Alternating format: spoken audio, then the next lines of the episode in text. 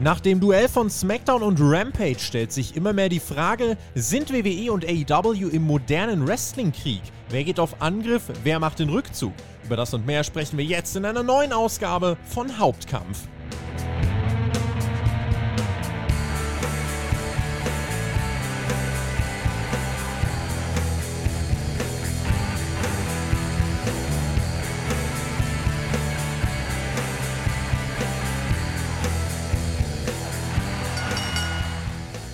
Es ist der Morgen nach Crown Jewel 2021. Die beste Saudi-Show hört und liest man von vielen Seiten. Wenn ich jetzt auf diese Ausgabe von Hauptkampf schaue, die wir vor uns haben, dann ist es aber auch in erster Linie mal die Woche nach dem ersten Head-to-Head-Duell von WWE und AEW. Und boy oh boy gibt es Gesprächsstoff. Das äh, stellt sich natürlich die Frage, sind die beiden Companies im Krieg? Das gilt es jetzt natürlich zu klären. Es ist das von euch gewählte Top-Thema der Woche für Hauptkampf, euren Wrestling-Talk vom Spotfight Wrestling Podcast. Mein Name ist Tobias Enke und diese Woche sind wir nochmal am Freitag am Start. Mal schauen, kommende Woche könnte das vielleicht auch nochmal so sein. Äh, gut, dass er hier am Freitag Zeit gefunden hat. Einige kennen ihn als engsten Podcast-Partner vom 5-Sterne-Chris, andere haben ihn auch Anfang des Jahres schon bei uns ein paar Mal am Mikrofon gehört und aktuell arbeitet er als News-Redakteur für Spotfight und ist diese Woche mein Gast. Jill ist da, grüß dich! Ja, grüß dich, Tobi. Hallo an alle Zuschauer. Ich freue mich mal wieder hier mit dabei zu sein. Ähm, ist da jetzt schon eine Weile her und ähm, ja, ich bin froh, dass wir beide heute ein bisschen über das aktuelle Geschehen im Wrestling-Business quatschen. Crown Jewel gut überstanden?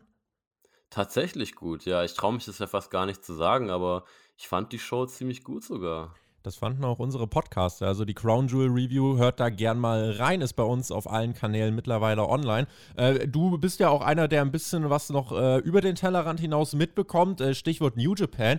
Da gibt es ja auch ordentlich was, äh, was da passiert ist. Äh, ich erinnere mich an ein extrem bitteres Ende von einem Finalmatch von Herrn Okada und Herr Ibushi. Ich weiß nicht, ob, ob du davon schon Wind bekommen hast. Ich schätze schon.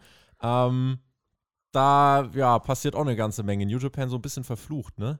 Ja, New Japan ist ähm, auch in einer schwierigen Phase aktuell, würde ich sagen. Also da ist auch sehr viel von der alten Philosophie so ein bisschen verloren gegangen. Mhm. Ähm, und dann natürlich, ja, Pech, dass gerade sowas dann noch äh, einem deiner Top-Main-Eventer passiert. Aber auf der anderen Seite natürlich auch ähm, Shibata, der jetzt einen Return gefeiert hat. Mhm. Ähm, das war natürlich auf der anderen Seite dann ein Gewinn.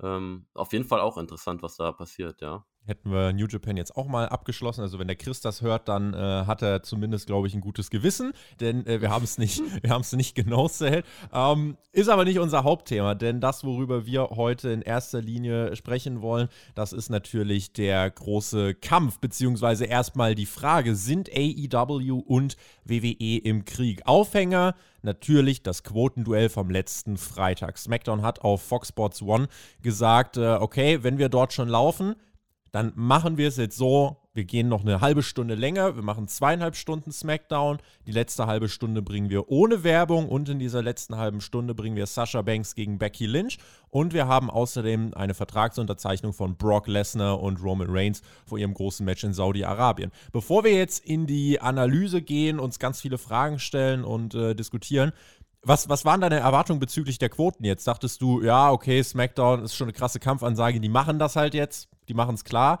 Oder hast du gedacht, äh, AEW, nö, äh, die sollte man nicht unterschätzen, da äh, ist vielleicht eine Überraschung im Petto? Also ich sag mal so, das Ergebnis im Endeffekt hat mich schon ein bisschen überrascht. Also ähm, ich bin schon davon ausgegangen, dass WWE das Ganze ein bisschen ähm, ja, klarer dominiert, was ja im Endeffekt eigentlich dann gar nicht der Fall war. Ähm, ich finde es schade, weil ich hätte gerne den Vergleich gesehen ähm, zwischen wirklich Fox Sports und TNT, äh, weil man muss ja dazu sagen, dass SmackDown auf äh, Fox Sports One lief diese Woche. Was wir ja aus der Vergangenheit gelernt haben, ist, dass BWE damit einige Zuschauer wirklich verloren hat jedes Mal, wenn eine solche Ausgabe dort lief. Äh, aber dennoch, ich meine, schau dir mal einfach das Line-up an, was WWE in der letzten halben Stunde gebracht hat. Äh, und dann zu sehen, dass AEW da mithält und in gewissen Demos und Segmenten sogar gewinnt, das ist auf jeden Fall ein Zeichen in meinen Augen. Und äh, ja, du hast eben schon gesagt, sind die beiden Companies im Krieg. Ähm, Ja, ich glaube, wir gehen auf jeden Fall in diese Richtung. Hm. Es, wir, wir werden auf jeden Fall dann noch über ein paar Anzeichen sprechen, die das in meinen Augen dann auch zumindest bekräftigen und werden vor allem auch mal gucken, äh, wer signalisiert denn da eine, eine, Kriegsbereitschaft und gucken uns das mal an. Was du natürlich äh, gesagt hast, äh, was man auch für dieses Duell, was wirklich das als großen verzerrten Faktor hat, aber gleichzeitig irgendwie das Ganze auch auf ein gleiches Spielfeld bringt. Ähm, normalerweise läuft SmackDown ja auf Fox. Fox ist ein frei empfangbares Network. Das kannst du, wenn du in Amerika bist, kannst du das gucken, egal ob du äh, Geld bezahlst oder nicht. Wenn du aber Fox Sports One haben willst, das äh, ist nur im Kabel-TV erhältlich, dann äh, oder halt eben in, äh, in den Apps von Fox, da kannst du es auch gucken. Ähm, aber trotzdem, viele werden es über Kabel-TV gucken und Kabel-TV heißt in erster Linie, du brauchst ein Abo. Das kostet dann äh, ein bisschen mehr als 100 Dollar im Jahr, teilweise über 200 und da läuft dann auch TNT, da läuft auch Fox Sports One. Das heißt, das war zumindest mal jetzt ein Schlagabtausch von SmackDown und Rampage im Kabel-TV, weil sonst natürlich die Network-Reichweite äh, nochmal eine ganz andere ist. Also das sind dann äh, 120 Millionen Haushalte in etwa, die, äh, die Fox selber erreicht. TNT erreicht 90 Millionen. Insofern, äh, das muss man dazu sagen. Jetzt Fox Sports One selber, ich glaube, erreicht dann 80 Millionen und äh, bei TNT sind es 90 Millionen. Also ist auf jeden Fall schon mal ein bisschen angeglichener. Und schauen wir doch einfach mal auf die Quoten und gehen nochmal auf www.spotfight.de und dort finden wir folgende Meldung. AW Rampage schlägt SmackDown in der Hauptzielgruppe. AW Rampage hat WWE SmackDown in den Ratings der Hauptzielgruppe bestehend aus Zuschauern zwischen 18 und 49 Jahren besiegt. Am vergangenen Freitag war es für eine halbe Stunde zu einem Kopf-an-Kopf-Duell zwischen den beiden Shows gekommen. WWE hatte insgesamt mit 300.000 Zuschauern mehr immer noch deutlich die Nase vorn. Jedoch ist der Sieg von AW in der Hauptzielgruppe mit 328.000 zu 285.000 Zuschauern durchaus aussagekräftig. Wenn wir uns das jetzt einmal anschauen, was, was bedeuten diese Zahlen, was verbirgt sich dahinter? 2,5 Stunden SmackDown haben insgesamt 866.000 Menschen gesehen. Rampage ab 22 Uhr haben 578.000 Menschen gesehen. Insofern, hier halten wir fest, Jill, die Zuschauerzahl, Gesamtzuschauerzahl, die geht klar an SmackDown, ne? Ja, aber das war ja auch zu erwarten, ne? Also das war zu erwarten. Und das ist ja auch muss man sagen, im Kern nicht das, was auch zum Beispiel ein Tony Khan, glaube ich, worauf er es abgesehen hat, als er dann gesagt hat, oh, jetzt werden wir euch aber schlagen. Denn, und, und das werde ich nachher auch erklären, warum, warum das so äh, relevant ist. Was interessanter ist, das sind eben wie viele Zuschauer unter 50. Ähm, zwischen 18 bis 49, ja, aber vielleicht auch einfach mal sinnbildlich Zuschauer unter 50. Und dort waren zweieinhalb Stunden SmackDown gegen eine Stunde Rampage gleich auf. Beide 0.24, ein astreiner Gleichstand. Gerade Zuschauer über 50 haben bei WWE dann eben dazu geführt, dass es in der Gesamtzuschauerzahl diesen Vorsprung gab. Entscheidend war für viele aber die Frage, wie schneiden jetzt nicht 2,5 Stunden gegen eine Stunde ab, sondern was passiert in dieser halben Stunde, in der sie wirklich Head-to-Head -head gegeneinander laufen, in der beide auf ihrem Sender am Start sind. SmackDown war aufgeladen. Äh, also ich habe ja gerade schon gesagt, Sasha Banks, Becky Lynch, Brock Lesnar, Roman Reigns und keine Werbung. Während wir bei Rampage äh, CM Punk gegen Matt Seidel hatten und Ruby Soho gegen das Bunny. Und diese halbe Stunde, die ging in der Hauptzielgruppe, Zuschauer unter 50, an AEW. Ich habe gerade die Zahlen schon vorgelesen. 328.000 schauten AEW, 285.000 schauten SmackDown. In fast allen Demografien unter 50 lag AEW für diese werbefreien halben Stunde von SmackDown. Das ist der Grund, warum eben viele in der Branche, auch bei WWE, wie ich gleich euch erklären werde, ähm, davon sprechen, dass das für WWE eine Niederlage war. Und selbst dass es knapp wird, wäre für WWE nicht so gut gewesen. Die wollten mit AEW eigentlich den Boden wischen, haben aber das Duell in dieser entscheidenden Hauptzielgruppe verloren bei einem Kampf, den sie ja eigentlich selbst gestartet haben, denn sie haben ja ohne Not SmackDown um eine halbe Stunde erweitert. Und ich greife mal so ein bisschen vor äh, in die Patreon-Fragen äh, von unseren Supportern, die wir natürlich auch hier im Laufe dieser Ausgabe wieder beantworten werden. Dort hat der Bernhard geschrieben, Denkt ihr, dass der WWE-Angriff auf Rampage eher nach hinten losgegangen ist? Grundsätzlich hat Rampage das Problem, dass es als B-Show gesehen wird. Durch die SmackDown-Verlängerung war der Fokus bei Rampage größer als sonst.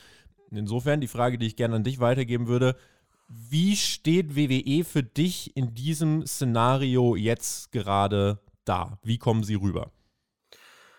Also alles andere als gut, logischerweise. Ähm, wenn du mit der Erwartung reingehst, und da bin ich mir sicher, dass sie das getan haben, ähm, dass sie AEW da auf jeden Fall klar schlagen, äh, egal welche Demo. Ähm, okay, sie haben im Endeffekt mehr Zuschauer gehabt, aber selbst dieser kleine Unterschied von 300.000 finde ich da halt jetzt nicht mal, äh, ja, so beeindruckend, um ehrlich zu sein. Ähm, ich glaube, was halt aber viel, viel wichtiger an der ganzen Sache ist, klar, WWE kommt nicht gut damit weg, weil offensichtlich war das so ein Fingerzeig, okay, wir zeigen euch mal, wie es aussieht, wenn wir Head-to-Head -head gehen und dann äh, sieht das alles nicht mehr so rosig aus und diese Theorie wurde im Endeffekt komplett widerlegt. Ähm, ich glaube, was aber viel wichtiger ist, ist, dass die WWE, glaube ich, tatsächlich sich gar nicht groß drum schert. Also ich glaube, klar ist das angekommen und ich glaube, es gibt auch einige Leute backstage, bei denen das durchaus die Alarmglocken ein bisschen anschmeißt oder äh, ins Läuten bringt. Mhm. Aber ich glaube, auf der anderen Seite sind da genauso viele, ähm, ja, die da irgendwie mit den Schultern zucken und sich denken, ja, das geht schon vorbei, die Phase. So. Ähm. Und natürlich, auf der einen Seite muss man sagen, kann man es ihnen übel nehmen, wenn man schon mal so einen ganzen War durchgemacht hat und, und ähm, ja, quasi weiß, wie das alles äh, ablaufen kann.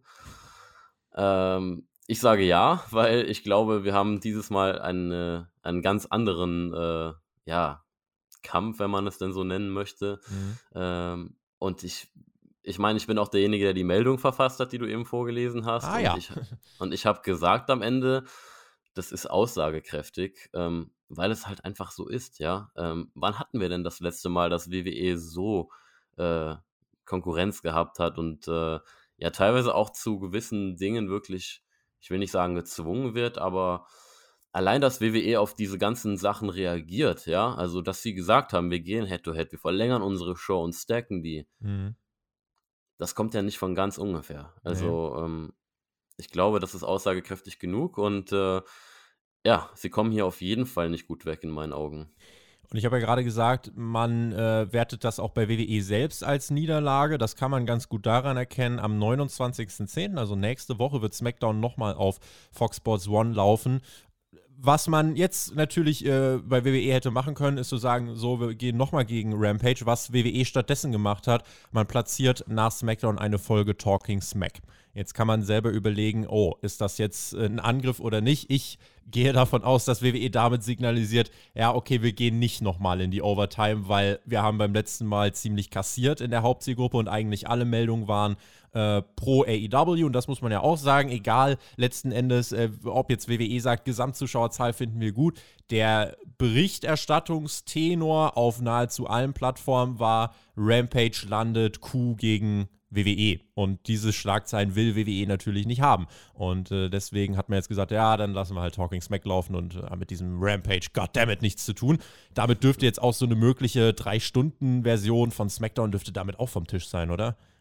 Ja, Gott sei Dank. Also, ja. ähm, äh, nicht falsch verstehen, ich bin, glaube ich, mit der größte SmackDown-Fan aktuell äh, in der Wrestling-Community auf Twitter und in, in Deutschland vielleicht. Also ich finde die Show tatsächlich konstant gut seit Monaten. Äh, aber ich will da auch gar keine dritte Stunde sehen. Äh, ich meine, wir sehen bei Raw, was das macht, ne? Ja. Und ähm, es ist erfrischend, dann eine Weekly zu sehen, die zwei Stunden geht. Und ich finde, das hat auf so vielen Ebenen Vorteilen und äh, es ist einer der Hauptgründe, warum SmackDown auch einfach besser ist für mich. Äh, und wie du gesagt hast, also eine dritte Stunde dranhängen, ob sich das auf lange Sicht äh, unbedingt auszahlt, ist halt die nächste Frage, weil, sind wir mal ehrlich, mit Talking Smack, ja, da greifst du jetzt nicht wirklich AEW-Zuschauer ab. Also, ich kann mir jetzt nicht vorstellen, dass es da viele Leute, die Wrestling schauen wollen, sagen, ach, jetzt eine gute Folge Talking Smack noch, das schaue ich mir aber, finde ich aber spannender als äh, AEW Rampage, so. Aber auch nicht ganz ohne Bedeutung, dass man das jetzt komischerweise hinter SmackDown platziert, das ist, kann man sehr, sehr viel rein interpretieren auf jeden Fall.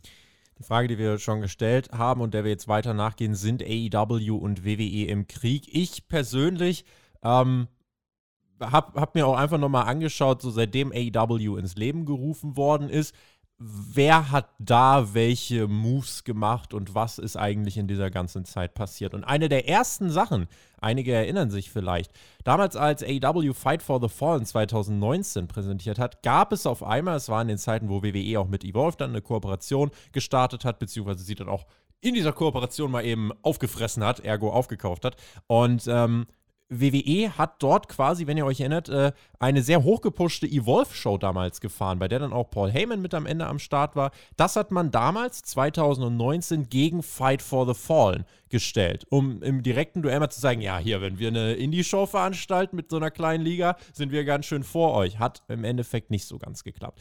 Dann kommt raus, AEWs TV-Spot wird der Mittwoch. Das hat sich AW nicht ausgesucht, die haben andere Tage favorisiert, aber der Sender TNT hat das letzten Endes so festgelegt, wenn ihr einen guten TV-Deal wollt, können wir euch nur auf den Mittwoch stellen. Also AW am Mittwoch ins TV. Die Reaktion von WWE war, okay, dann liefern wir euch jetzt NXT. Und zwar am Mittwoch im TV. Das war eigentlich ein einstündiges Network-Format was jetzt aber dann eben als zweistündiges Format ins TV kommen sollte. Man hat es zwei Wochen vor AEW TV-Start schon losrollen lassen. Man hat es bei Raw und SmackDown richtig hart beworben und man ist regelmäßig auch in äh, sogenannte Overruns gegangen. Das heißt, nach zwei Stunden Sendezeit hat man trotzdem weitergemacht. Dann gab es eine Zeit, äh, in der die Survivor Series wieder uns äh, beglückt hat, ja, wo natürlich alle für ihren Brand kämpfen wollen. Und da war NXT wirklich groß gefeatured im ersten Jahr. Also, wenn ihr euch erinnert, da waren ja große Stars von Raw und SmackDown. Also, da war eine Charlotte bei NXT, ein Drew McIntyre bei NXT. Die NXTler sind zu SmackDown gekommen, weil das Roster in Saudi-Arabien gekidnappt worden ist. Also, eine ganze Menge Dinge sind dort passiert, die in jedem Fall aber dazu geführt haben, dass NXT wirklich auf einer großen, breiten Bühne gezeigt worden ist. Und zu einem Überfluss haben sie die Survivor Series auch noch gewonnen. Was ist noch passiert?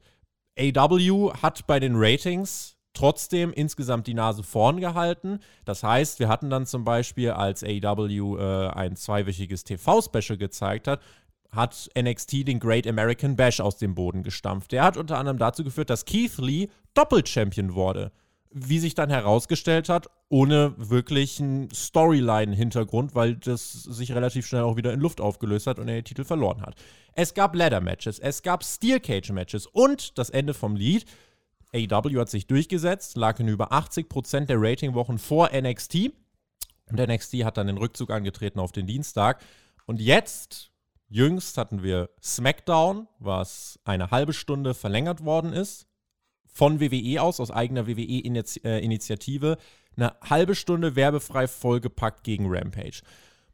Was ich damit alles sagen möchte, ist, die aktiven Angriffe, wo wirklich substanziell gehandelt wird, und ich rede nicht von einer Zeile in der Promo, sondern wirklich ernsthaften Schritten, um in eine Konkurrenzsituation zu gehen, die kommen, wenn ich mir das anschaue, Jill, nicht von AEW, sondern tatsächlich vermehrt von WWE. Ja, also Tobi, zuallererst mal, glaube ich, hast du die ganze Storyline um Keith Lee nicht verstanden. Weil ich glaube. Bearcat heißt er jetzt. Oder? Genau, der Doppeltitelgewinn und der Verlust, das hat doch alles dazu geführt, dass wir jetzt den Bearcat haben. Hast du recht. So, ich bin manchmal auch, was das Storytelling angeht, äh, kann ich manchmal nicht ganz mitdenken. ja, ähm, du hast gesagt, die, die wirklichen Moves kamen von WWE in Richtung AEW. Ähm, und ich stimme dir da teilweise auf jeden Fall zu. Also, was wirklich dann auch, äh, ja, Sendezeiten und sowas angeht, äh, ich glaube, WWE hat da schon äh, bewusst versucht, AEW so ein bisschen im, im Keim zu ersticken. Also, ich glaube, ihnen war bewusst, okay, es wird jetzt hier eine zweite Wrestling-Show geben, die kommt auch relativ gut an. Aber wenn wir dagegen was anderes stellen, wird das nie über ein gewisses Level hinausgehen. Und ähm, das hat wochenlang ganz gut funktioniert, aber äh, auf lange Sicht haben wir gesehen, dass AEW da doch einfach die Nase vorn hat und ja, dass ein anderes Produkt von WWE da nicht den Hype von AEW wirklich äh, ja, einstammen konnte oder äh, runtermachen konnte. Mhm. Und ähm, was mir jetzt in letzter Zeit auffällt, ist, dass ja offensichtlich AEW mehr und mehr gepunktet hat gegen WWE. Und die Moves, die von AEW gegen WWE kommen oder Richtung WWE kommen, sind halt vor allem, wie du es gerade eben gesagt hast, Zeilen in Interviews, ähm, Shoots in Promos und da muss ich sagen, das ist mir jetzt aufgefallen und ich habe da auch einen äh, Kommentar von einem früheren WWE-Referee, glaube ich, gelesen zu äh, und muss sagen, dass ich zustimme. Ähm, AEW shootet mir ein bisschen zu viel in Richtung WWE in letzter Zeit und nicht, weil ich jetzt irgendwie sage, äh, oh, ich mag die WWE auch, ich finde das einfach blöd. Ähm, ich glaube, AEW fährt einfach den besten Weg, wenn sie ihr eigenes Ding machen. Ohne immer und immer wieder so in Richtung WWE zu weisen und zu zeigen, ja, wir, wir sind auf dem Aufmarsch und zu shooten hier und da. Äh, ich glaube, da tun sie sich nicht zwingend einen Gefallen mit. Äh, ich habe das Gefühl, vor allem Tony Khan geht so ein bisschen durch die Decke im Moment. Ähm, allein letzte Woche, als die Ratings rauskamen, hat er sich ja verständlicherweise richtig gefreut, aber ähm, ich glaube, sie tun sich da den größten Gefallen, wenn sie einfach ihr Ding machen und das natürlich nicht komplett links liegen lassen. Ähm, ich glaube, so ein bisschen darauf hinweisen ist auch gut. Äh, es wird mir aber ein bisschen viel und es ist ja auch gar nicht nötig, weil gerade eben, wir sehen ja, äh, mit ihrem Produkt an sich erreichen sie im Moment ja genug. Weil wir sind mal ehrlich, der Maßstab kann nicht sein, jetzt SmackDown äh, komplett in den Ratings zu schlagen. Ja, oder äh, Raw schon eher vielleicht, aber selbst da muss man sagen, das ist einfach vielleicht noch zu früh. Ja, aber man, man, man erzielt doch quasi gerade die Erfolge, die man auf diesem Weg dahin braucht. Und ähm, deswegen, ja, wer sucht da, wer macht da welche Schritte? Ähm, also beide sind beteiligt irgendwie so. WWE halt mehr mit, mit Konteraktionen, um versuchen AEW irgendwie ein bisschen zu, zu schwächen.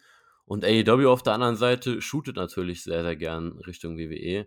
Ähm, Im Endeffekt habe ich das Gefühl, das Ganze kann irgendwann nur darauf rauslaufen, dass wir Shows kriegen, die wirklich regelmäßig Head-to-Head -head gehen. Und ich rede jetzt nicht nur von NXT, weil so toll NXT war, ähm, diese goldene Ära ist vorbei und war am Ende dann auch kein Gegner mehr für AEW. Und NXT 2.0 wird es bestimmt nicht sein.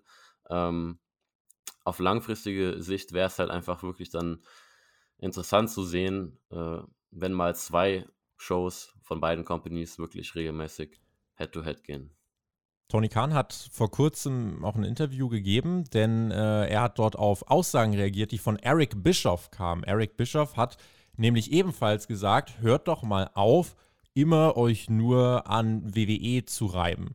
Und hört auf, WWE immer zu erwähnen und WWE immer anzugreifen. Und Tony Khan hat dort in einem Interview äh, bei Busted Open Radio hat er äh, gesagt, dass er das gerade, wenn das von einem Eric Bischoff kommt, nicht ganz ernst nehmen kann. Ich glaube, die von euch, die den Monday Night War erlebt haben, die wissen auch, warum er das gesagt hat. Denn wenn es jemanden gibt, der sich an der Konkurrenz sehr gerieben hat, dann war es Eric Bischoff, der unter anderem mit einer Harley Davidson von der Hallendecke gelassen worden ist und dann Vince McMahon zu einem Match herausgefordert hat äh, bei seiner TV-Show. Also insofern Eric Bischoff da vielleicht nicht derjenige, der da äh, die, die besten Hinweise geben kann.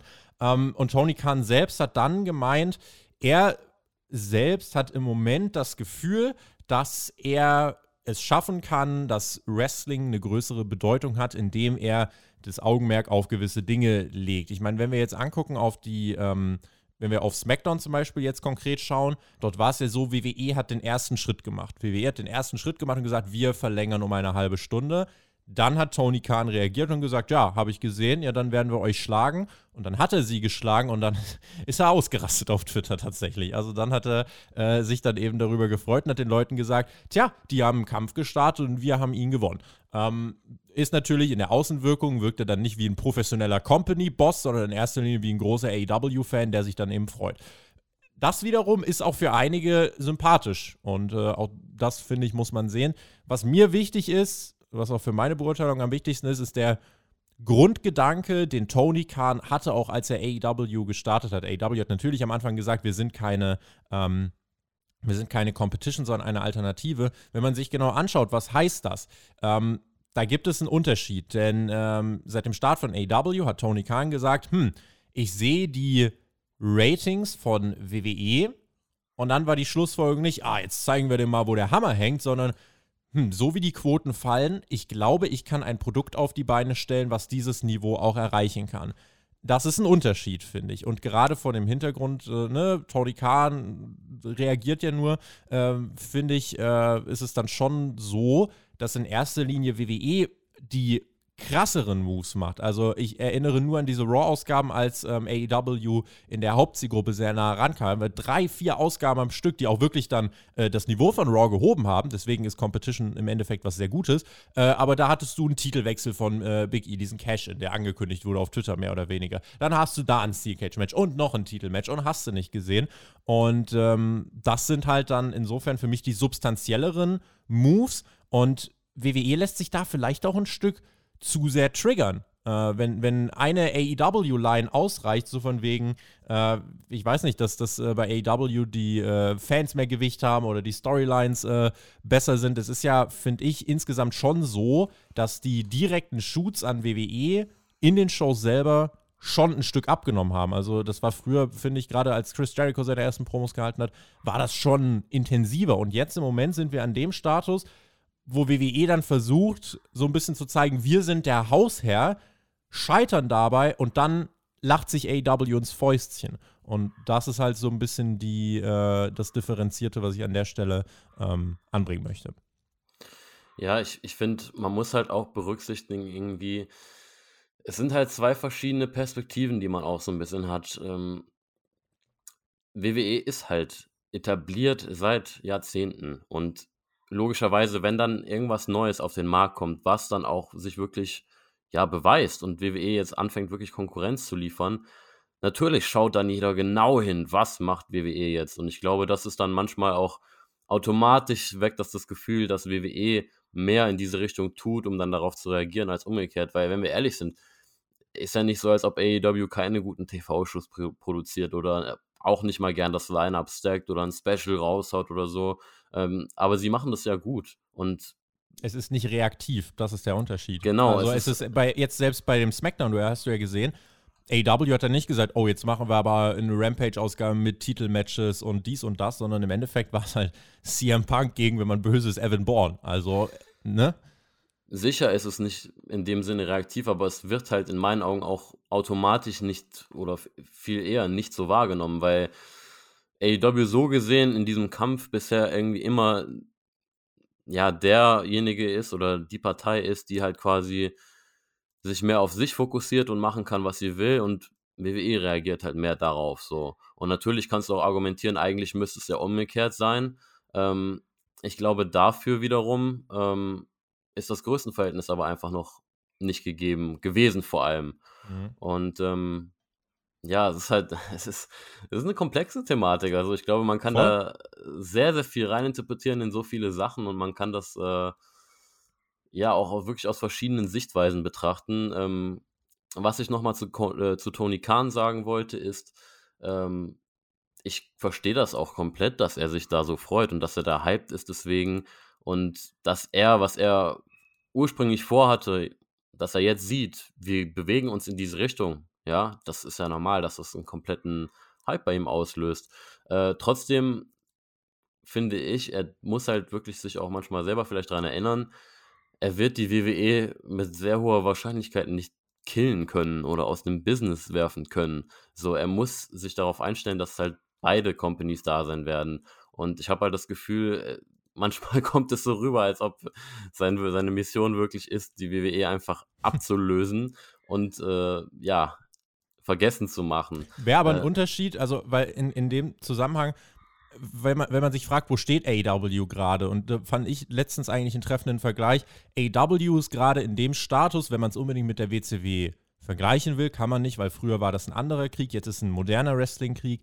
Ähm, AW ist jetzt auf dem Status, was die WCW Mitte 96 hatte. Man gewinnt hier und da sogar äh, in wichtigen äh, Rating-Zielgruppen und ist auf einem guten Weg. Das Ding ist, und das finde ich ist halt hier ein, ein wichtiger Unterschied damals auch zur WCW. Hinter der WCW hing in erster Linie ein Ted Turner, der sich zur Mission gemacht hat, ich werde Vince McMahon alles nehmen, was er hat. Ich werde Vince McMahon die Company wirklich zerstören. Und der hat Geld reingepumpt, Geld reingepumpt, Geld reingepumpt. Der kriegt einen äh, Special-Vertrag, der kriegt einen Special-Vertrag, kommt alle zu mir, alle kriegen Special-Verträge, wir zerstören den Laden. Ja, der wollte WWE wirklich maximal dezimieren. Tony Khan wurde in einem Interview letztens, äh, wurde auch darauf angesprochen, was sind denn Unterschiede zwischen ihm und, und Ted Turner? Sind es nicht eigentlich genau dieselben Sachen? Und Tony Khan hat gesagt, naja, also wenn ich zum Beispiel wollen würde, Ich habe das Geld und könnte sagen, wir machen Dynamite zwei Stunden werbefrei. Könnte ich machen. Ist mir, äh, ich habe mehr Geld als die ganzen McMahons. Mache ich aber nicht, weil unsere Art und Weise Geld zu machen sind eben am Ende des Tages Pay-per-Views und Werbeverkäufe. Und deswegen werde ich mich darauf konzentrieren, dass unsere Shows einfach viele Zuschauer kriegen und uns treu bleiben und Vertrauen aufbauen. Und ich werde mir nicht alles erkaufen. Und ich finde, das zeigt so ein bisschen diese Differenz, warum Tony Khan dahingehend schon eine andere Mission hat und vor allem auch im Endeffekt das Wohl seiner Company deutlich mehr im Kopf hat, als jetzt die WWE zu stürzen. Ich hoffe, dass es so ist. Also, ähm, ich will ja eigentlich im, im Endeffekt mit der ganzen Thematik auch nur ausdrücken, so, ich glaube, er tut sich halt den größten Gefallen, wenn er es da einfach nicht übertreibt. Weil ich glaube, nichtsdestotrotz, dass das bei manchen Leuten manchmal zu einer Wahrnehmung äh, stößt, wo sie sich denken, so, ach Gott, jetzt ist er schon wieder Richtung WWE am Shooten oder jetzt, jetzt konzentriere dich doch einfach mal auf dein Produkt so. Und dass er halt eben nicht in solche Muster verfällt, wie es damals bei WCW teilweise der Fall war, dass es nur darum geht, jetzt äh, WWE um jeden Preis zu schlagen, ähm, weil ich finde halt einfach, äh, sie müssen sich da auch äh, einfach Zeit geben. Und ich finde, das, was sie jetzt in zwei Jahren erreicht haben, äh, ich glaube, vor zwei Jahren haben wir einige Podcasts gehabt, äh, wo, wo, darüber diskutiert wurde, wie lange hält sich AEW, wie lange kann dieser Hype aufrechterhalten werden. Und jetzt sind wir zwei Jahre weiter und der Hype ist aktuell ja, größer als je zuvor, kann man argumentieren. Und das ist doch schon mal etwas. Und man äh, muss sich ja nicht das Ziel setzen, irgendwie nach zwei Jahren oder nach drei Jahren dann, dann Machtführer zu sein oder, oder äh, die, die Ratings zu dominieren. Ähm, das ist einfach so das Ding. Aber ich kann es auf der anderen Seite auch verstehen. Ich glaube, Tony Khan ist ein, ist ein sehr, ähm, wie sagt man, competitive. Passionierter Fan vielleicht. Also ein passionierter Wrestling-Fan, der halt jetzt auch ja. eine Company besitzt. Und sehr competitive. Er ist ja auch äh, bei den Jaguars im Football mit drin, er ist im Fußball mit drin, ja. Und mhm. wenn du in, in jedem Wettbewerb irgendwie mit agierst und tätig bist, dann äh, bist du von Natur aus einfach sehr, sehr, äh, ja, dann liebst du den Wettbewerb quasi. Mhm. Und ich glaube, das spiegelt sich hier auch ein bisschen wieder. Aber ähm, ich glaube, was man grob und ganz, äh, groß und ganz sagen kann, ist, dass das Ganze für uns Wrestling-Fans äh, ja für sehr viel äh, Unterhaltung im Business sorgt und das Ganze auch wirklich mal aufgefrischt hat. Und äh, ich bin natürlich, das möchte ich immer gerne betonen, jemand, der das beides einfach toll findet, weil ich sehe auch oft in der Community Leute, die sich dann streiten oder äh, sagen, ja, äh, ich bin auf der AEW-Seite, ich bin auf der WWE-Seite. Ähm, enjoyt doch einfach beides, habt doch einfach Spaß an beidem, ohne jedes Mal der anderen Company gleichzeitig irgendwie eins reinwürgen zu müssen. So, ja. Also wenn man. Steht auf der Pro-Wrestling-Seite, steht nicht auf der Seite von einer, sondern guckt einfach das, worauf ihr Bock habt. Genau, genau ja. Und macht nicht zwingend das andere aus Prinzip nieder, nur weil ihr der anderen Company, äh, ja, das, äh, nur weil die andere Company euch mehr gefällt. Ähm, macht, schaut einfach das, worauf ihr Lust habt und äh, ja, wenn es bei euch beide Spaß macht, umso besser. Also das ist bei mir zum Beispiel so. Das ist gut, wenn es bei dir so ist. Denn äh, im Endeffekt haben wir es ja äh, exemplarisch hier. Competition führt dazu, dass zumindest. Also stell dir mal vor, es würde kein Dynamite geben und es hätte in den letzten zwei Jahren nur SmackDown und Raw gegeben. Das wäre, glaube ich, für viele.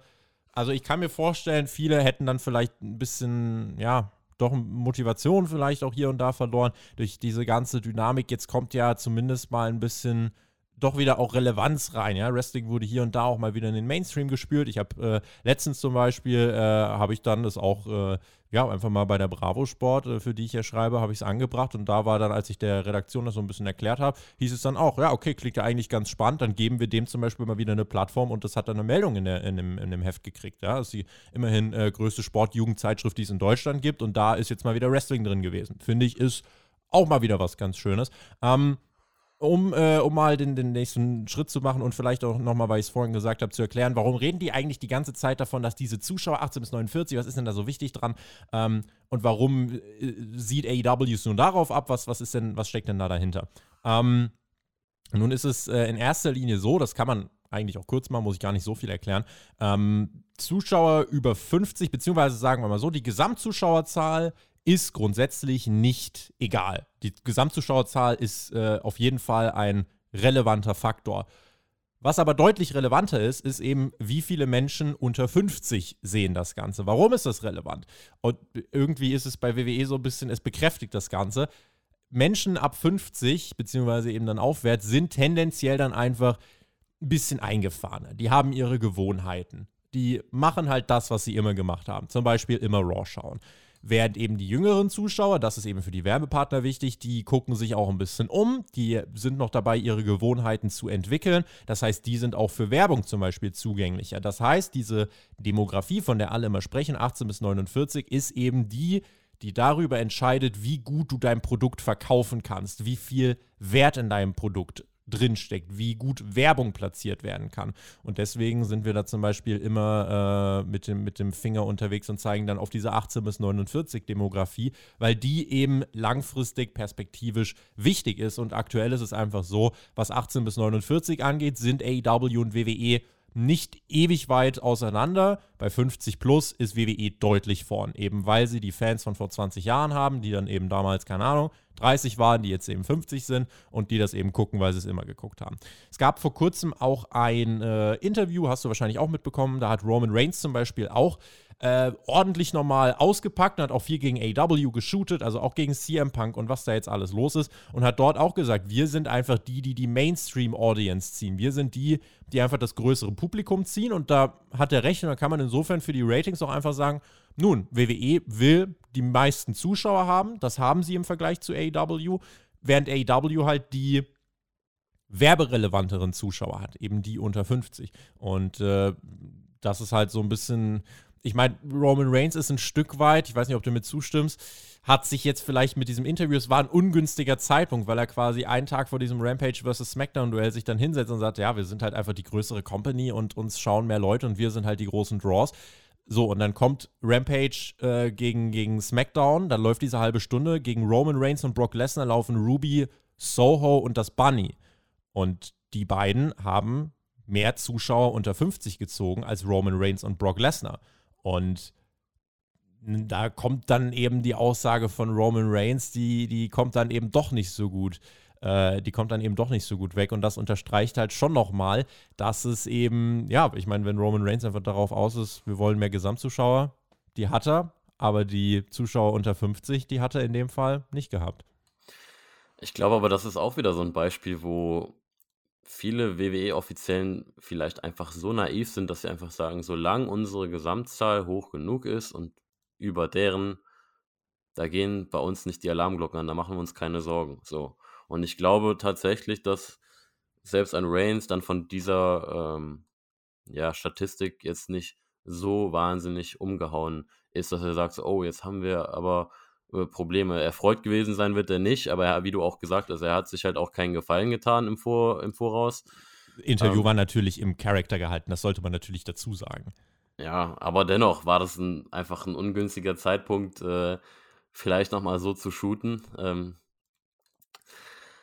was ich sagen will zu der ganzen Sache ist, dass es auf jeden Fall sehr aussagekräftig ist, dass AEW eben diese Perspektive in der Gruppe 18 bis 49, die man daraus am, am besten lesen kann, ja, und die da einfach am größten ist, die Perspektive, dass sie da punkten, ist halt wirklich der beste Schritt äh, oder der nächste Schritt, den sie jetzt halt machen können. Mhm. Wenn sie es schaffen, da weiter zu punkten oder vielleicht das Ganze sogar ein bisschen auszubauen, ja, dann äh, könnte es doch sein, dass wir irgendwann dann auch an den Punkt kommen, dass sie Head-to-Head -head gehen können oder dass sie die, die Ratings äh, ja auch noch enger gestalten können äh, im Vergleich zu WWE. Ich glaube, und das ist die Frage, die ich mir stelle, ich glaube, WWE geht gerade den Weg, vor allem nach den jüngsten äh, Ereignissen, äh, die Niederlagen, die sie jetzt so ein bisschen eingesteckt haben. Ich glaube, sie, sie spekulieren jetzt einfach darauf, dass dieser Hype, ja, der jetzt einfach da ist, äh, der jetzt auch ziemlich konstant da ist, irgendwann vielleicht ein bisschen abfällt. Aber das ist ein sehr gefährlicher Weg in meinen Augen. Mhm. Und ich glaube, sie banken halt extrem darauf, dass sie die Mainstream-Audience haben, also dass sie die Mainstream-Zuschauer auf ihrer Seite haben. Und da muss man dann halt auch unterscheiden. AEW ist halt das Produkt für die Wrestling-Fans, ja. Also äh, es ist vor allem für die Hardcore-Wrestling-Fans. Äh, wir haben vor acht, neun Monaten hier gesessen, da haben wir über den, den Impact gesprochen, äh, ja, Impact ist jetzt lustig, äh, Impact, den AEW und Impact Wrestling mit dieser Kooperation haben und ob das Ganze zu äh, viel Aufsehen und vielleicht auch einem Ratings-Boost führt. Ähm, Im Nachhinein würde ich sagen, äh, so wahnsinnig hat es das jetzt nicht getan. Und ist der Grund dafür vielleicht einfach, dass man damit die Wrestling-Fans, ja, begeistert hat, die man ohnehin schon hat. Ja, also ist, ist AEW vielleicht so, dass sie bis zu einem gewissen Punkt Leute packen und dazu bekommen, aber es dann auch nicht über diese über dieses Level schaffen, weil sie halt eben nicht so Mainstream sind wie WWE. Und ist es vielleicht einfach noch der Vorteil, den WWE hat, dass sie ihr Produkt halt einfach mehr Mainstream gestalten und dadurch einfach immer mehr Zuschauer haben werden. Es ist, es ist schwierig, wenn ich mir Raw anschaue und die Zahlenentwicklungen da, dann kann man darauf auf jeden Fall nicht setzen, ja. Ähm, SmackDown hingegen ist jetzt wieder was anderes. Ähm, Was halt aber auch viel am TV-Sender liegt immer noch. Ne? Also das ja, muss man immer noch mit sicher. dazu sagen. Ne? Also immer noch das Network-TV. Aber die Smackdown-Quoten, äh, die haben auf jeden Fall gerade mit den Zuschauern, als sie wieder zurückkamen, äh, der, der Abwärtstrend, der dann da war mit irgendwie 1,8, 1,9 Zuschauern, der hat sich nicht bewiesen. Man ist jetzt eigentlich relativ konstant über den 2 Millionen, ja. Das, die Frage ist halt, du musst das ja alles mit einbeziehen. Fernsehsender, ähm, Art und Weise, wie man ein Produkt gestaltet, ähm, alles. So, wenn du irgendwann mal auf einer Augenhöhe sein willst, was die Gesamtzuschauerzahl angeht, dann musst du diese Faktoren ja alle mit einberechnen. Und dann musst du dich entweder selber so gut aufstellen, dass du da wirklich Kopf an Kopf duellieren kannst, oder du musst es schaffen, dein Produkt einfach noch zu erweitern, dass du einfach noch mehr Zuschauer mit deinem aktuellen ja, Produkt und Sendeplatz und alles drum und dran generierst. Und da ist halt die Frage, die ich mir stelle, äh, kann AEW das schaffen, auch wirklich im Mainstream da noch mehr Leute zu begeistern? Äh, mein mhm. Gedanke von, vom Produkt her auf jeden Fall. Weil die Qualität von AEW, die brauchen wir nicht in Frage zu stellen. Das Potenzial ist recht nicht, aber auch die Qualität, ja. Also die TV-Shows sind äh, größtenteils immer gut, die Stories sind gut, die Wrestling-Qualität ist sehr hoch. Also, wenn wir nur darauf schauen, ist das gar keine Frage. Aber ob sie es auch schaffen, mal in Zukunft äh, ja, wir bewegen uns jetzt bei Dynamite, glaube ich, äh, an einem normalen Mittwoch immer so bei 900.000, einer Million ungefähr. Ob sie es da halt auch mal schaffen, diesen nächsten Sprung zu machen, dass es halt regelmäßig 1,5, 1,6 sind.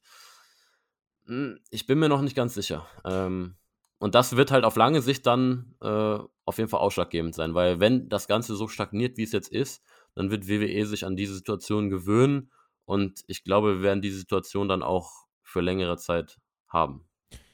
Also am Mittwoch, ich habe die Übersicht gerade vor mir, also über der eine Million an einem normalen Mittwoch liegt AEW, also 1,053 hatte man da, 1,047, aber dann hatte man zwischendurch auch mal 1,3, 1,17 und 1,27. Ähm, insofern, zumindest wenn man sich die Ratings anschaut, AEW hat ein konstantes Wachstum hingelegt. Das kann man, das kann man definitiv so sagen. Ich würde, glaube ich, ganz gern ein Stück weit mit der Aussage kontern. AEW geht nicht auf den Mainstream. Ähm, insofern, äh, wir schauen uns einfach mal an, was hat AEW denn eigentlich während der Pandemie gemacht? Was macht man jetzt? AEW geht, wie ich finde, den Weg, dass man versucht, das Kernpublikum, was man hat, zu pleasen, wirklich den gute Momente zu geben, denen zu zeigen, ey, habt Vertrauen. Aber gleichzeitig, finde ich, geht man auch volle Kanne auf Mainstream. Guckt euch einfach mal an, Shaquille, äh, äh, nicht Shaquille O'Neal, doch Shaquille O'Neal war da ein Mike Tyson war da, ein Snoop Dogg war da. Dann ist man jetzt dabei, eine Kooperation mit der UFC einzugehen, mit dem American Top Team unter anderem, mit äh, Junior dos Santos, der selbst UFC-Champion war. Ich erkenne da schon den Approach im Mainstream zu gehen und ich glaube, bei WWE ist man, wenn man daran denkt, ja, wir machen Mainstream, die wollen ja gar nicht Mainstream, das kann arg nach hinten losgehen, finde ich. Denn wenn ich mir anschaue, was, was Tony Khan da gerade für Kooperationen anleiert, mit was für Leuten er zusammenarbeitet, äh, Cody ist hier irgendwie bei TNT bei einer Talentshow mit in der Jury. Ich muss sagen, das geht ziemlich hart auf den Mainstream, wenn ich mir das so anschaue. Und natürlich ist es so, dass AEW das nicht von heute auf morgen erreichen wird, aber in dem Glauben darf man auch gar nicht stehen. Auch wenn du dir die WCW anschaust, wie die 95 im TV gestartet sind, es war ein langsamer, konstanter Aufstieg. Es wird nicht den einen Star geben, der bei AEW auftritt und morgen haben sie zwei Millionen Zuschauer. Vielleicht ein Dwayne Johnson, aber wahrscheinlich selbst dann auch nicht direkt zwei Millionen, es einfach Stück für Stück ein konstantes Wachsen ist. Und das hat AEW auch trotz Pandemie geschafft. Noch immer haben sie mehr, äh, mehr Shows ohne Zuschauer veranstaltet als mit. Insofern, ähm, ja, sollte man das da auch, finde ich, mit einbeziehen. Und ein Punkt, den ich vielleicht auch ganz spannend finde, der auch einfach so ein bisschen darauf abzielt, weil, weil du meintest, ähm, AW soll auch viel oder soll mehr auf sich achten, anstatt immer nur ähm, zu reagieren. Man kann das ja auch ummünzen und sagen, WWE sollte vielleicht auf seine Ausrichtung schauen und nicht nur reagieren. Ich finde, was Vince McMahon auf jeden Fall braucht, ist jetzt jemanden, der ihm mal die Augen öffnet und erklärt, was im modernen Pro Wrestling abgeht. Im modernen Pro Wrestling, aktuelles Beispiel, geht es zum Beispiel nicht dass du bei Raw im Main Event 21 Minuten sehr starkes Pro Wrestling zeigst mit Charlotte und Bianca Belair und dann sagst, okay, DQ-Finish. Das ist 90er Booking. Das macht heute außer WWE keine Company mehr. Keine einzige Company bookt so im Jahr 2021 außer WWE. Und das sollte Vince McMahon jemand sagen. Und das große Problem ist, wo WWE auch langfristig, glaube ich, bei den Casuals Probleme haben wird, äh, beziehungsweise bei der Neugewinnung von Zuschauern, und darauf kommt es an, Matches bei WWE sind ja wirklich oft auf gutem bis sehr gutem Niveau. Das kann keiner in Abrede stellen. Die Talente sind wirklich unfassbar, ähm, unfassbar gut, haben unfassbar ausgereifte Fähigkeiten. Aber WWEs Ausrichtung hat zur Folge, dass selbst große Momente nicht, also von den Leuten, die es heute im Roster gibt, nicht mehr an diese Star Power herankommen, wie es früher war. Einfach weil die Leute mit den Charakteren gar nicht mehr so connecten. Es gibt zu wenig äh, Payoffs, zu viele, äh, zu wenig gut erzählte Charaktere, zu viele Momente, in denen WWE dir sagt, im Endeffekt ist es egal, was hier passiert. Und das führt eben dazu, dass selbst wenn mal wirklich was abreißt, wenn es wirklich große Momente gibt, dass nicht mehr diese krasse WWE-Euphorie, glaube ich, bei vielen aufkommt. Äh, fragt euch einfach mal, wann wart ihr bei WWE das letzte Mal wirklich so emotional investiert? wie in eurer Anfangszeit. Ich glaube, bei vielen, nicht bei allen, aber bei vielen ist das eben so. Und jetzt eben, um auf das Raw-Beispiel zurückzukommen, da war es eben so. Es wird ein Match angesetzt, was wirklich stark ist, was auch wirklich viel Zeit bekommt. Und am Ende macht WWE das, was sie über die letzten Jahre immer gemacht haben. Sie belehren dich, indem sie sagen, es ist egal, wer gewinnt und wer verliert es macht im Endeffekt keinen Unterschied. Und diese Philosophie entwertet dein Produkt, weil langfristig große Momente dadurch Bedeutung verlieren. Und wenn man sich dann eben anschaut, WWE ist Marktführer mit der 13-fachen finanziellen Kapazität von AEW, aber AEW ist das Produkt, was in den Ratings in der Hauptzielgruppe kompetitiv ist nach zwei Jahren. Da hat sich extrem was verschoben in einem kurzen Zeitraum und viele scheinen diese Alternative angenommen zu haben.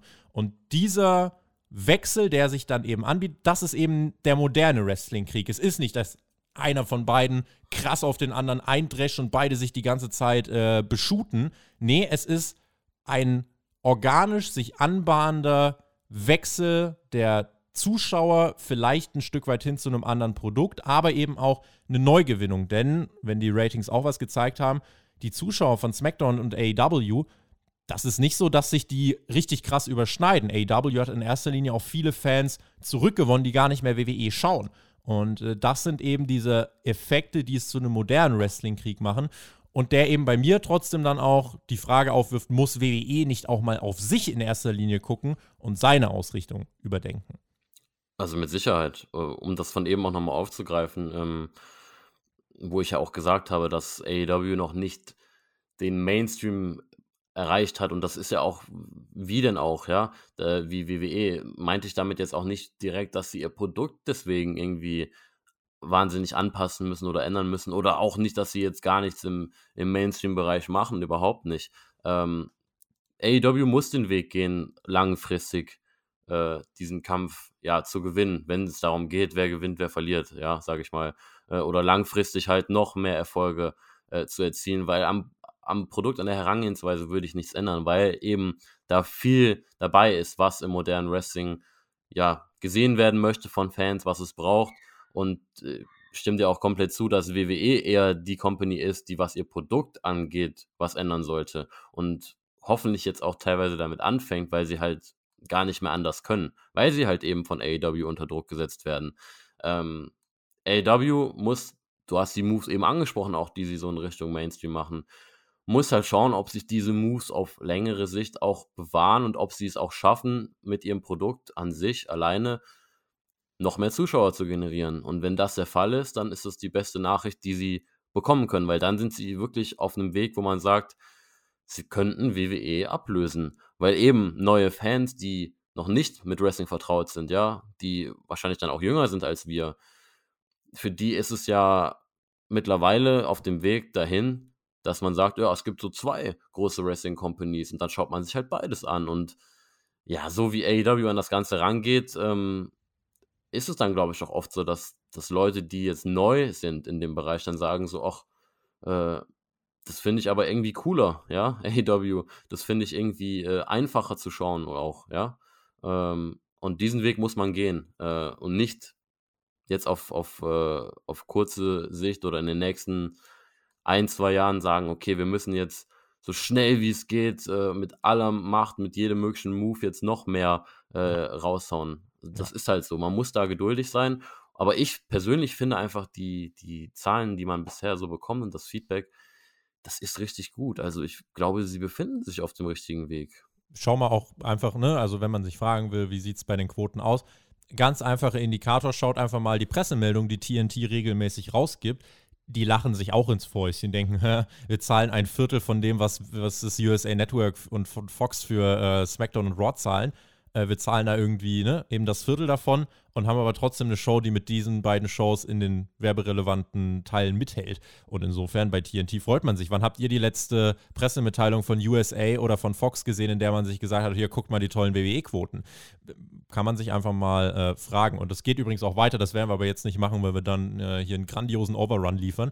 Ähm, äh, man kann das auch weiterspinnen mittlerweile hinter die Ratings, kann man jetzt mittlerweile auch fragen, wie sieht es denn eigentlich bei den Ticketverkäufen aus? Ähm, da gibt es ja direkte Duelle, zum Beispiel die UBS Arena, letzte Woche thematisiert, in der äh, AEW im New Yorker Markt, ja, wirklich dem WWE-Markt, ähm, mittlerweile in dieser direkten Arena, in diesem direkten Arena-Vergleich um das Doppelte vorne liegt. Also wo AW 7000 Tickets verkauft hat, hat WWE erst 2500 verkauft, dann Roman Reigns angekündigt, was auch nicht den ganz großen Effekt hat. Und irgendwie, ähm, auch da sieht man mittlerweile, und Tickets sind halt nochmal ein härterer Faktor, finde ich, als, als Ratings fast, ähm, dass AW da scheinbar in gewissen Märkten mehr Zuschauer dazu bringt, Geld auszugeben als WWE. Und äh, das ist im Endeffekt auch ein, ein Faktor, den wir hier ähm, berücksichtigen müssen. Deswegen ein, ein moderner Wrestling-Krieg, äh, der, ja, den ich jetzt zumindest diesen Blog äh, abschließen möchte mit der Frage von Aloha 1286, äh, beziehungsweise er hat auch eine Feststellung mit äh, gepostet, die da heißt, ich glaube mittlerweile, dass AEW den Wettkampf sogar mehr angenommen hat als WWE, dass sich WWE am Booking in den letzten Wochen und Monaten meines Erachtens nicht viel geändert hat. Ich glaube, bis WWE merkt, welche Stunde es geschlagen hat, wird es vielleicht schon zu spät sein. Insofern meine Frage, welche Stars hat eurer Meinung nach WWE in 10, 15 Jahren, wenn die ganzen Part-Timer wie Goldberg und Lesnar, Edge und so weiter nicht mehr da sind? Stehen dann Leute wie Reigns, Rollins äh, auf der gleichen Ebene? Also insofern Feststellung, AEW nimmt den Kampf mehr an und Frage, was hat WWE in 10, 15 Jahren, wenn die jetzt 50-Jährigen 65 sind und äh, wenn, ja, ich meine, die, die jetzt anfangen, AEW zu schauen, die 30 sind, dann halt 40 sind, immer noch in der Hauptzielgruppe sind. Ja, leider muss ich mir da die Frage stellen, ist die Antwort auf diese Frage NXT 2.0? Versucht WWE damit gerade. Braun äh, Breaker. Ja, genau. Ähm, Geiler Typ. Ja, ähm, ich weiß es nicht, ob NXT 2.0 die Antwort ist. Äh, um diesen Block abzuschließen, wollte ich noch ganz kurz sagen. Natürlich. Ähm, was ich damit meine, dass AEW sich auch auf sich konzentrieren möchte und auch, wie jetzt gesagt wurde in der Frage, dass AEW den äh, Wettbewerb mehr annimmt, ist, was könnte AEW denn noch machen? Äh, ich finde, dass AEW vielleicht WWE noch Zuschauer abluchsen könnte, wenn sie vielleicht sagen, wir machen statt vier Pay-per-Views sechs Pay-per-Views, weil ich glaube, es gibt viele, viele Wrestling-Fans, die einfach Pay-per-Views lieben und die auch daraus eine Gewohnheit gemacht haben. Und ich persönlich finde, dadurch kann sich vieles auch noch mal ein bisschen größer anfühlen. Ja, also da gibt's, ich, was ich damit nur noch sagen will, es gibt auf der anderen Seite auch noch Möglichkeiten für AEW, das Ganze noch ein paar Touren aufzudrehen. Gibt ja ähm, nächstes Jahr schon jetzt die äh, vier TNT-Specials. Man läuft ja auf TBS und wird ja viermal im Jahr zu den Pay-Per-Views oh. äh, Pay-Per-View-like Specials auf TNT bringen. Genau, und mit sowas, äh, ja, es gibt einfach noch mehr Dinge, die wir jetzt noch gar nicht haben, die diesen Kampf oder Krieg äh, noch mehr befeuern könnten. Mhm. Das wollte ich da abschließend nochmal sagen, dass AEW sich auch darauf konzentrieren soll.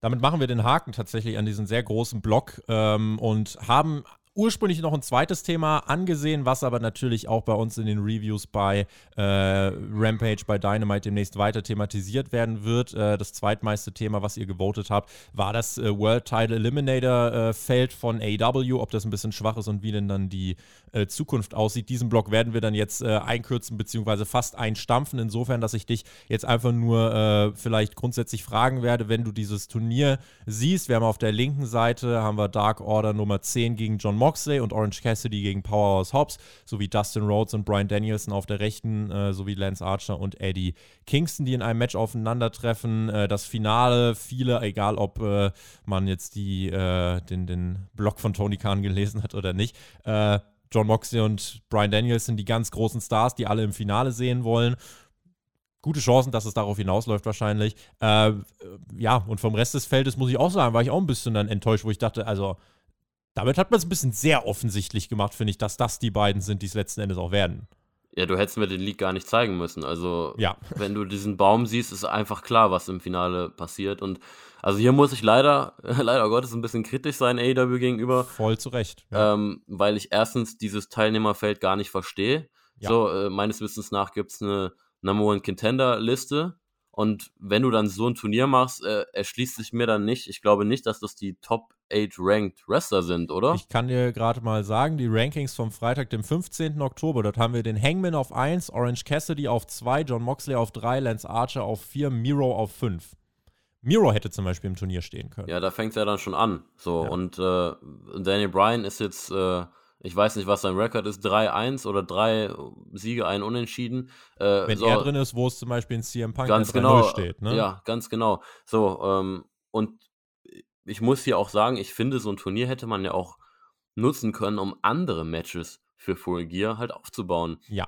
Ähm, man, man sieht äh, auf dem Blog von Tony Khan äh, Adam Cole gegen Christian, äh, CM Punk gegen Wardlow, äh, MJF und Darby Allen. Ähm, die hätten auch alle mit ins Turnier reingekonnt. Und man Vor allem auch bei einem größeren Feld. Hättest du nicht gesagt, du hast nur acht Teilnehmer, sondern vielleicht 16, hättest du super viel machen können damit. Ja, und ähm, wie gesagt, also das sind halt auch teilweise so Namen, so, so wirklich größter Respekt Dustin Rhodes gegenüber, aber oder eine Ten von Dark Order, aber ich verstehe nicht, wo die jetzt auf einmal herkommen in so ja. ein Turnier. So, äh, vor allem, weil man halt da größere Namen hat. Dementsprechend muss ich äh, sagen, dass ich hier auch ein bisschen enttäuscht war.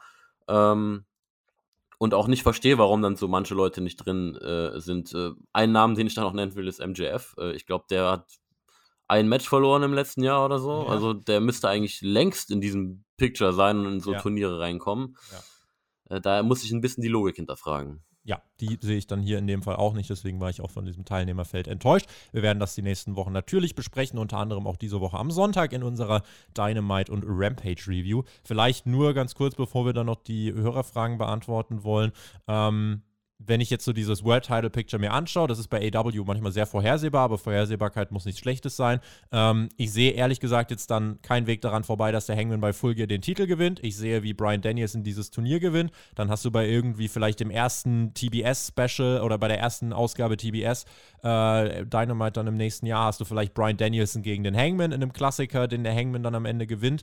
Und dann ist natürlich die Frage, wie geht's weiter? Wer nimmt dem Hangman den Titel ab? Ähm, meine tatsächlich favorisierte Möglichkeit, zumindest erstmal für einen Challenger danach, nicht der im Titel abnimmt, wäre vielleicht ein Heel-Turn der Cody Rhodes, der wirklich sagt, scheiß auf die Stipulation, hängen wir nicht neben den Titel ab, dann hast du 100.000 Storyline-Fäden, die du erzählen kannst, Elite-Vergangenheit und so weiter. So, und derjenige, der dem Hangman dann den Titel abnimmt, das darf dann von mir aus, das darf ein Miro sein, das darf ein Malachi Black sein, das darf vielleicht auch ein MJF sein. Insofern, ähm, so sehe ich das World Title Picture jetzt in den nächsten, ja, man muss eigentlich sagen, ein, zwei Jahren dann tatsächlich schon. Weil der Hangman wird den Titel nicht nach ein paar Monaten eigentlich, glaube ich, verlieren.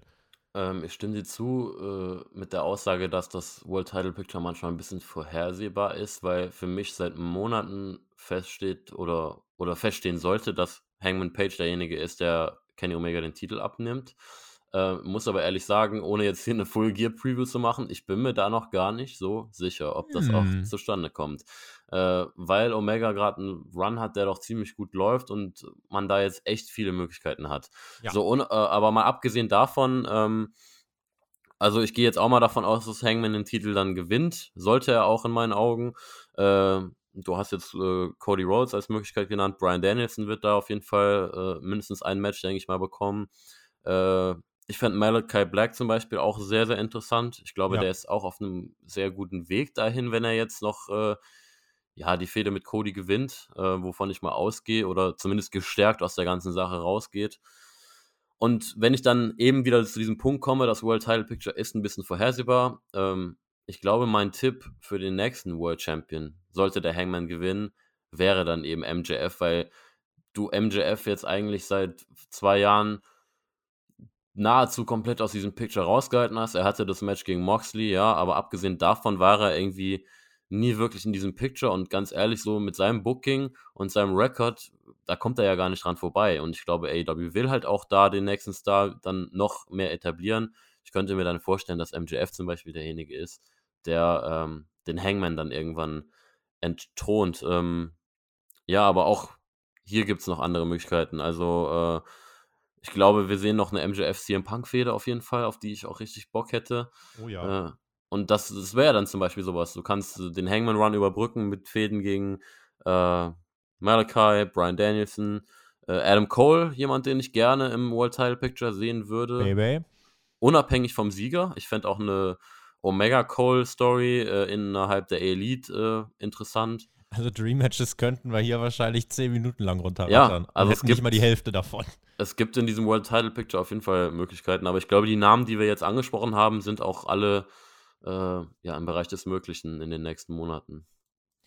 Im Bereich des Möglichen ist jetzt, dass wir Hörerfragen beantworten. Und äh, die könnt ihr natürlich stellen, wie immer auf patreon.com slash Spotify Podcast. Dort könnt ihr auch bei den Themen mit abstimmen, wenn ihr sagt, boah, hört da mal auf, über die Scheiße zu reden. Patreon-Supporter werden und dann könnt ihr dort in den Themenvoting selbst eingreifen und mitentscheiden, über was wir sprechen sollen. Bastian hat uns gefragt, kennt ihr die Hintergründe, warum AW keine Dynamite of Jerichos Kreuzfahrt bringt? Äh, kann man kurz machen, es war geplant, aber Covid-19 hat die wirtschaftliche Kaufkraft von AW zumindest ein bisschen, äh, ja, doch geschwächt, sodass man gesagt hat, nein, wir werden auf dem Schiff nicht tapen, weil es extrem teuer ist, so eine Produktion auf dem Schiff, kann ich mir vorstellen. Ähm, stattdessen wird es jetzt so sein, dass das AW-Roster für die Zeit gesplittet wird, das ist ja eine Woche, meine ich, und in der Zeit wird es so sein, dass ein Teil der AW-Talente bzw. Äh, des Rosters eben auf dem Schiff sein wird, unter anderem Chris Jericho selbst, Überraschung. Äh, ich glaube auch äh, Orange Cassidy wird da sein, Frankie Kazarian, ähm, so ein paar Namen gibt es, die da schon eben feststehen. Äh, die werden dann auf dem Schiff antreten und werden dann eine Woche mal nicht zur Verfügung stehen. Finde ich ein bisschen schade, weil ich fand diese Schiffausgabe, die war schon was Besonderes, ne? Ja, auf jeden Fall. Das war ein, ein, eine richtig geile Atmosphäre und halt auch mal einfach erfrischend, sowas zu sehen. Also, ähm, ich finde es auch schade. Ich hätte gerne Dynamite von da geschaut. Ja. Mal gucken, ob es demnächst dann vielleicht wieder der Fall sein wird. Äh, IO oder Loco Dice, äh, IO Dice, Loco Dice, äh, Loco Dice, hat uns gefragt, könnt ihr eine Wrestling-Dokumentation außerhalb vom WWE Network empfehlen? Äh, gibt es da ein Must-See in euren Augen? Äh, ich finde mal eben, alle Folgen von Dark Side of the Ring sind ein Must-See. Und äh, wie heißt sie? Äh, ah, hier, Beyond the Mat, äh, was es damals gab. Ich glaube 98 oder wann das war. Äh, oder 99, die Doku, die hinter die Kulissen der WWF geblickt hat. Die kann ich auch sehr empfehlen. Ich hätte jetzt auch tatsächlich die beiden genannt. Sehr gut, dann sind wir uns, was das angeht, einig. Äh, Jab hat uns gefragt, seitdem die Forbidden Door geöffnet ist, traten alle relevanten New Japan Wrestler, die sich in den USA befanden, bei AW oder Impact auf, bis auf Osprey. Denkt ihr, da gibt es einen langfristigen Plan oder wollen die Promotions sich noch die Exklusivität weniger Wrestler beibehalten und die Forbidden Door ist noch gar nicht so weit geöffnet, wie wir denken? Jill. Also, wenn ich die Frage jetzt richtig verstanden habe, äh, fehlt mir da eigentlich auch noch mehr Okada. Ähm, Durchaus, ja. ähm, Nochmal, was war jetzt die Frage im Endeffekt? Gibt es äh, vielleicht noch ein paar Wrestler, die sich beide Companies, also jetzt hier explizit New Japan, noch im Köcher behalten wollen, die sie noch nicht auftreten lassen wollen? Ähm, damit, und damit ist die Forbidden Door vielleicht noch gar nicht komplett geöffnet, äh, weil ja, beide noch nicht 100% kooperationsbereit sind. Ja, das kann durchaus sein. Also ich glaube, äh, die Ziele von beiden Companies sind halt auch da verschieden. Also ich glaube, Mhm. New Japan hat halt ihren eigenen Markt und ist halt zufrieden damit, da einfach gute Zahlen zu erreichen. Und das ist halt auch schwierig, wirklich einen kompletten Vergleich mit WWE oder AEW zu stellen. Ähm, aber ich glaube auch, dass es einen Grund hat, dass zum Beispiel ein Okada oder ein Osprey ähm, ja jetzt noch nicht unbedingt bei AEW aufgetreten sind oder auch an Ibushi. Äh, Ob es dazu kommen wird, ich könnte mir durchaus vorstellen, dass äh, AEW irgendwann sagt, boah, jetzt haben wir richtig Bock auf so ein Crossover-Special und hauen dann irgendwie mal so eine große Show raus mit dem mit den Big Guys auch und umgekehrt dann auch New Japan so eine Show. Ähm, aber ich finde, man hat ja jetzt äh, viele Gastauftritte auch gehabt und äh, Suzuki hat mir jetzt persönlich auch ziemlich Spaß gemacht, auch wenn er jetzt nicht mehr jemand ist, der noch in seiner Prime ist, aber hey, das Match gegen Daniel Bryan, äh, gegen Brian Danielson, ähm, das war doch schon äh, schmackhaft. Okay, also. ne? hat, doch, ja. hat doch Bock gemacht, oder? Und ich finde, wenn man es jetzt erstmal dabei belässt, ähm, ist es auch gut. Und das ist auch was, wo ich sagen würde, ähm, um vielleicht so ein bisschen den Mainstream zu wahren, ähm, zu viel ist auch gar nicht richtig da, weil das dann auch viel zu Verwirrung führen kann. Äh, so gelegentliche Gastauftritte, finde ich eigentlich, reichen komplett aus. Und die letzte Frage kommt von Jojo, der schreibt uns, es gibt Fans, welche sich beklagen, wenn Heels nicht klar böse agieren. Ich bin der Meinung, dass man Heels durchaus auch gute Aspekte ihres Charakters geben äh, kann. In der realen Welt ist immerhin kein Mensch gänzlich böse. Zum Beispiel würde ich es toll finden, wenn MJF im Laufe der kommenden Fehde mit Wardlaw einsehen würde, dass Wardlaw als einziger Mensch immer für ihn da war und er ihn jetzt verloren hat. Trotzdem könnte MJF weiterhin ein gemeiner Heel sein, man hätte ihm aber etwas mehr Tiefe gegeben. Wie steht ihr dazu? Also das ist auch wieder ein Thema, da könnte ich jetzt, glaube ich, äh, ja, weitaus länger drüber quatschen. Zweite Halbzeit Hauptkampf, let's go. Ähm, ich bin der Meinung, dass, der, dass viele Charaktere sich im Wrestling modernisiert haben oder modernisieren müssen und der typische Heel ist einer davon. Ähm, und ich glaube, wir müssen auch mehr und mehr äh, wegkommen von diesem Kategorisieren. Das ist jetzt ein klarer Face und das ist ein klarer Heel, weil ich bin der Meinung, man sieht immer am besten, dass Charaktere overkommen, wenn sie einfach sie selbst sind. Und das kann sowohl äh, heißen, dass ein Charakter gute Elemente zeigt, als auch schlechte. Weil da kommen sie am authentischsten rüber. Und ähm, auch der moderne Heal, natürlich muss der irgendwo böse sein und äh, gemein. Aber ähm, ich finde, vor allem wenn er authentisch ist und äh, auch äh, Elemente oder äh, Charakterzüge aufweist, wo äh, die, die Leute das nachempfinden können, ja, mhm. dann äh, punktet er vor allem. Und ich finde, auch da kannst du ja dann äh, wieder damit spielen und das Ganze dann im Endeffekt wieder zu etwas drehen, was dann böse oder gemein ist. Ähm, also ich glaube, wir müssen wegkommen von diesem, äh, jeder Heal ist irgendwie, äh, ja, im, im Wrestling-Business gibt es so einen Ausdruck, Chicken Shit Heal, der wirklich, ja, immer nur cheatet und äh, äh immer gemein ist und einfach prototypisch alles böse darstellt. Ähm, ich glaube, auch hier äh, gibt es weitaus modernere Möglichkeiten und ich finde, auch das sehen wir teilweise bei AEW schon. Wichtig ist halt einfach auch, äh, dass ein Heel sich nicht der Realität verwehrt, also ein komplett delusional, äh, absolut äh, nicht realistisch agierender Heel, der kompletten Bullshit labert, äh, das, ja, weiß nicht, wahrscheinlich in Einzelfällen funktioniert. MJF ist, finde ich, insofern ein gutes, gutes Beispiel. Der ist ein klarer Heal, aber geht, nimmt irgendwie immer die Aktualität mit rein. Ich verweise auf die Fehde mit Brian Pillman, in der er quasi die Dark Side of the Ring Doku mit äh, reingenommen hat und äh, die Mutter als Methany und so weiter beschimpft hat. Also das sind halt Faktoren, mit denen du die Realität ansprichst, Realität aufgreifst und die aber natürlich verwendest, um deinen Gegner äh, dann eben massiv runterzuziehen. Und der ist ein Heal, der extrem ausgebuht wird. Schaut euch auch mal einen, Adam Lam äh, Dan Lambert an, wie, wie der gerade ausgebuht wird. Der ist im Endeffekt auch mehr fast diese Kategorie Chicken Shit Heal, aber eben eine moderne Version davon, äh, weil er quasi auch aufgreift, hier scheiß AW Internet-Fans, ihr, ihr seid halt ein Hardcore-Publikum und habt sonst nichts Besseres zu tun, als euch abends um 23 Uhr einen von der Palme zu wedeln vor eurem kleinen Laptop. Äh, das, das, ist halt Dan Lambert und das ist halt so eine modernere Art und Weise von Chicken Shit Heal. Aber es ist halt, ähm, ja, es ist einfach eine Art und Weise, die Modernität bzw. die Aktualität mit einzubringen, reale, reale Faktoren mit reinzubringen. Und ähm, wir sehen zum Beispiel mit einem Malachi Black auch gerade einen Heal, der aber gefeiert wird, weil er er selbst ist und äh, die Leute halt sehen wollen, wie er zum Beispiel Cody, den ehemaligen Babyface, den Topface, wegklatscht. Ja, das ist auch eine organische Entwicklung. Und insofern finde ich, da gibt es ähm, gerade bei AEW zum Beispiel gibt es da eine, eine gute Bandbreite, finde ich. Ja, und vor allem auch, dass die, diese Leute müssen halt auch eine starke Darstellung haben. Und das ist ja bei, bei WWE zum Beispiel oft, lässt das sehr zu wünschen übrig. Also da ist halt jeder Heel irgendwie immer geschwächt oder man weiß von vornherein, der wird das Match niemals sauber, also clean gewinnen. Und äh, ich finde, das ist auch immer sehr, sehr wichtig, weil das ist auch so ausgelutscht, diese Leier, dass Heels nicht äh, von sich selbst aus gewinnen können und äh, immer Unterstützung brauchen. Und das ist auch zum Beispiel ein so ein Punkt, den jemand Vince McMahon mal erklären sollte. Bei Roman Reigns kriegt das ja einigermaßen hin, ähm, aber bei vielen anderen leider nicht. Also ich glaube, so eine, äh, ein guter Heal muss auch einfach äh, stark dargestellt sein. Und MJF ist halt ein perfektes Beispiel, weil er irgendwie beides verkörpert, ja. MJF äh, ist manchmal der, der immer Hilfe braucht und der es nie alleine schafft. Aber auf der anderen Seite fühlt er sich trotzdem wie, wie ein Topstar an, der auch von sich aus Matches gewinnen kann. So.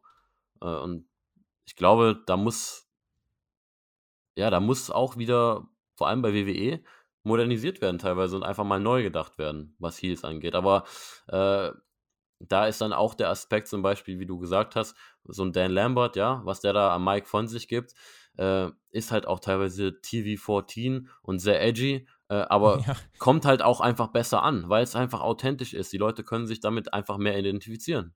Ja. Das schließt so ein bisschen den Kreis dessen, was wir jetzt hier in ausführlich 70 Minuten für euch diskutiert haben. Und mit dieser Ausgabe von Hauptkampf schicken wir euch jetzt ins Wochenende und machen den Haken dran. Ich bedanke mich natürlich recht herzlich bei dir. Du hast dann auch gleich die Schlussworte, Jill.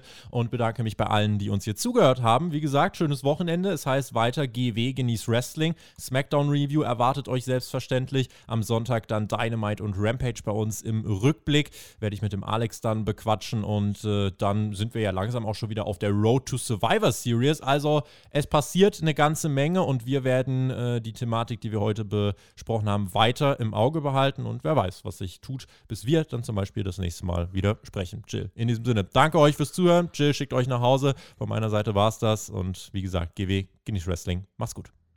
Ja, genau. Ich bin äh, auch gespannt wie ähm, sich das Ganze entwickelt. Vielleicht quatschen wir in äh, geraumer Zeit nochmal zu dieser Thematik und äh, ja, besprechen dann ganz neue Entwicklungen.